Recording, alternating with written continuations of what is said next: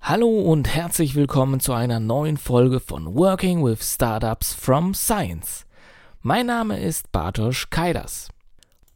Ja, ich freue mich, dass du wieder eingeschaltet hast. Heute geht es nämlich um das Kapitel Nummer 2, die Geschäftsidee. Ja, noch ein kleiner Hinweis. Beachte bitte, dass ich die Begriffe Gründungsidee und Geschäftsidee synonym hier in dieser Folge verwende. Viel Spaß mit dieser Folge und los geht's.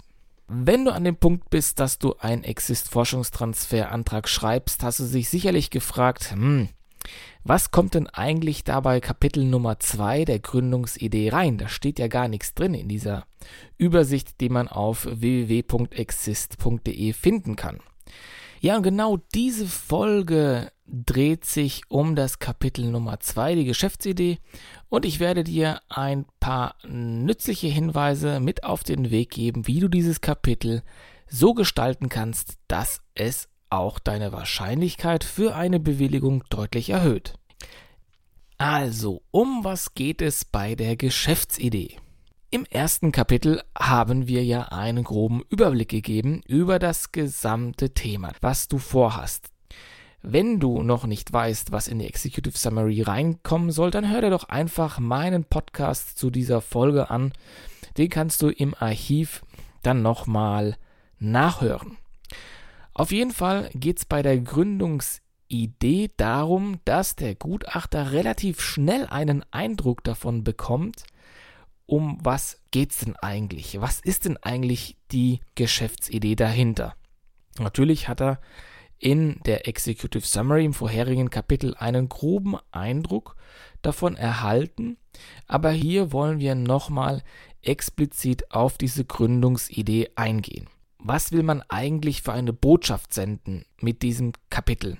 Ich empfehle hier meinen Wissenschaftlern in der Beratung, die mit mir einen Antrag schreiben, immer, dass in diesem Kapitel deutlich wird, erstens, die Idee, Gründungsidee wird sehr gut beschrieben. Zweitens, es wird daraus deutlich, was ist das Potenzial dieser Geschäftsidee. Und drittens die Ableitung von diesen beiden Punkten, was ist eigentlich die Motivation, die Gründungsmotivation des Teams, der antragstellenden Person. Das sollte hier eigentlich als Botschaft in diesem Kapitel rüberkommen. An dieser Stelle möchte ich das Gesagte etwas zusammenfassen. Die Geschäftsidee, die besteht eben aus einem Kapitel, das aus drei Botschaften zusammengesetzt werden sollte, nämlich einmal die Botschaft, die Beschreibung der Geschäftsidee, dann die Potenziale der Geschäftsidee und die Motivation des Gründerteams. Jetzt im weiteren Verlauf dieser Podcast-Folge werde ich diese drei Botschaften ja mit Fragen etwas unterstützen, damit du dich daran orientieren kannst. Diese vier Fragen sind folgende. Erstens, was ist die Geschäftsidee? Zweitens, wie bist du auf die Idee gekommen? Drittens, was ist der Deal dieser Geschäftsidee? Und viertens, warum glaubst du, hat deine Geschäftsidee so ein großes Potenzial? Auf diese Fragen werde ich jetzt näher eingehen. Also kommen wir nochmal zu der ersten Frage, was ist die Geschäftsidee? Viele Wissenschaftler haben nämlich ein interessantes Forschungsergebnis oder haben eine Lösung entwickelt, aber noch kein Problem. Und hier ist es wichtig deutlich zu machen, dass du wirklich dieses Problem und die Lösung, die du aus der Wissenschaft vielleicht entwickelt hast, zusammenzubringen. Also dieses Thema Problem-Solution Fit ist hier sehr, sehr wichtig, dass du das ansprichst. Und wenn du das eben gut darstellen kannst, wird dem Gutachter dann auch deutlich, aha, hier gibt es ein Problem, das wurde identifiziert oder vielleicht sogar ja, mit einer Lösung, die du entwickelt hast, eben gut gematcht. Und man kann sich auch wirklich vorstellen, dass es da einen echten Need gibt. Und diese Thematik mit Problem Solution Fit und Need solltest du eben in einer Viertelseite sehr gut darstellen können. Für die Beschreibung der Geschäftsidee empfehle ich dir den One-Sentence-Pitch.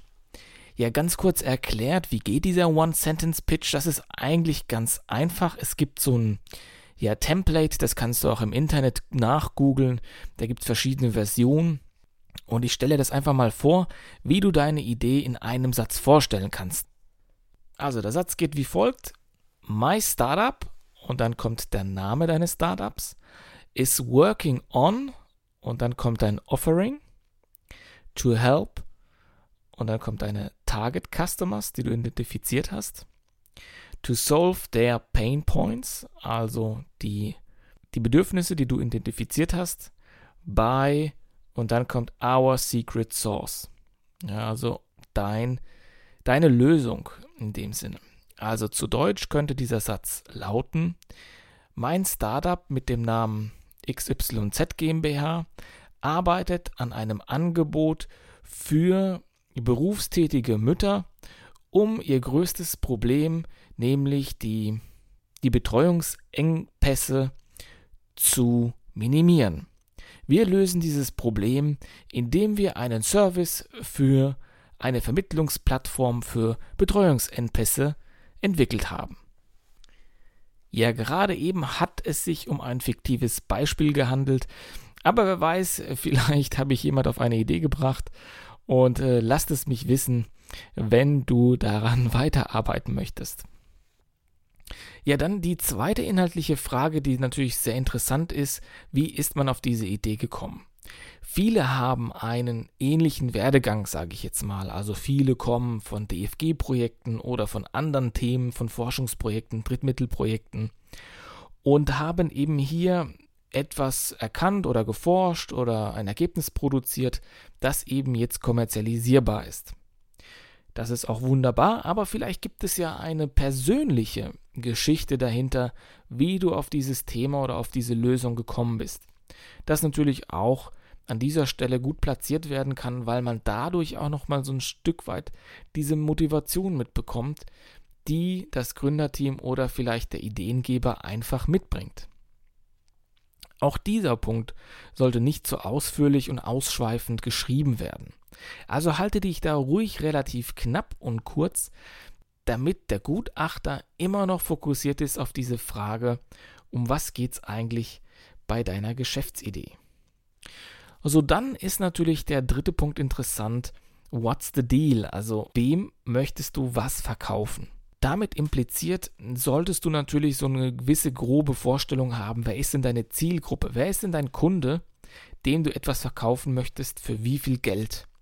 Wie viel kostet denn dein Produkt? Was soll, was, was ist der Deal? Also was bekommt derjenige von dir zurück?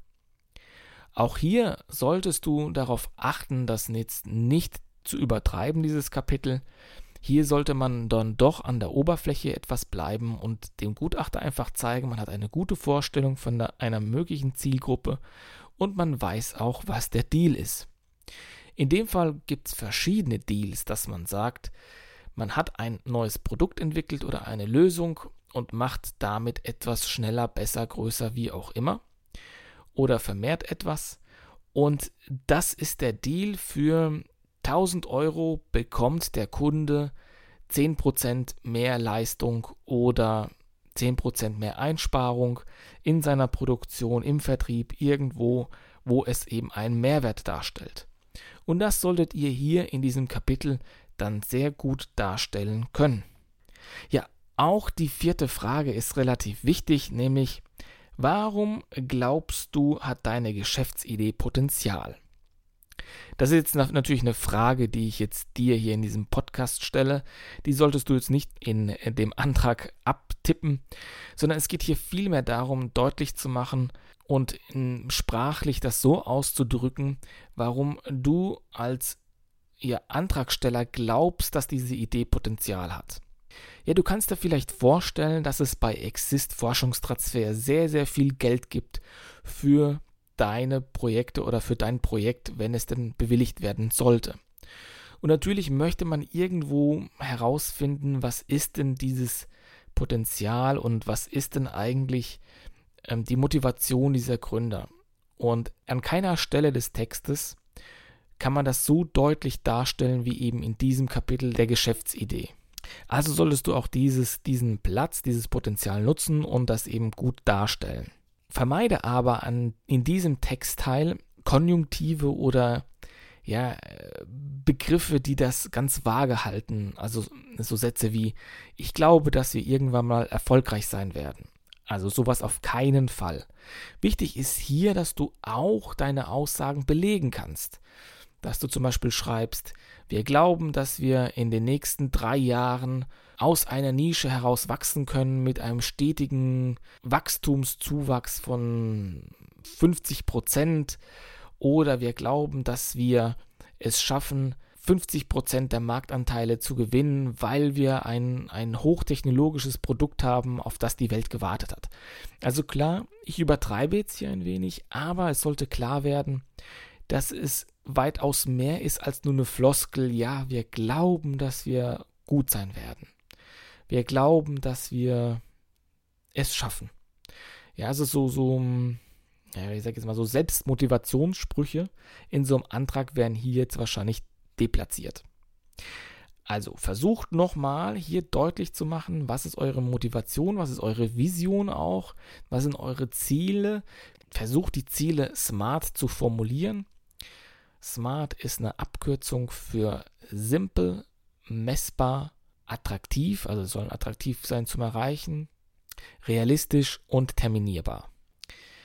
Äh, wenn du mehrere Informationen zu dieser smarten Zielsetzung hast, dann google es einfach. Da gibt es ganz viele tolle Inhalte und Videos, oh, die das nochmal explizit erklären. Also, zusammenfassend, Kapitel Nummer 2, die Gründungsidee. Was soll da drin stehen?